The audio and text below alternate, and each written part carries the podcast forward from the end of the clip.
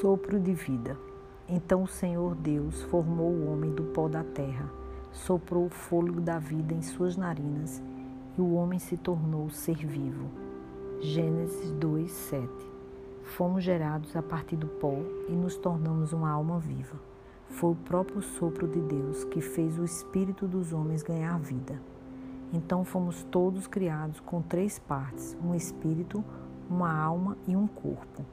O corpo é a parte de nós que interage com o mundo físico ao redor e abriga a alma e o espírito.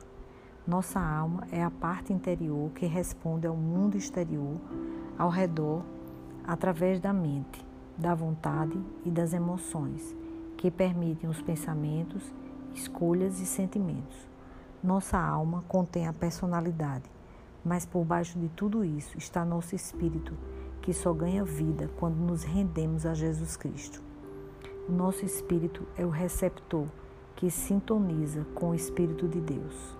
É por meio do Espírito que Deus se torna real e onde nos conectamos com Ele.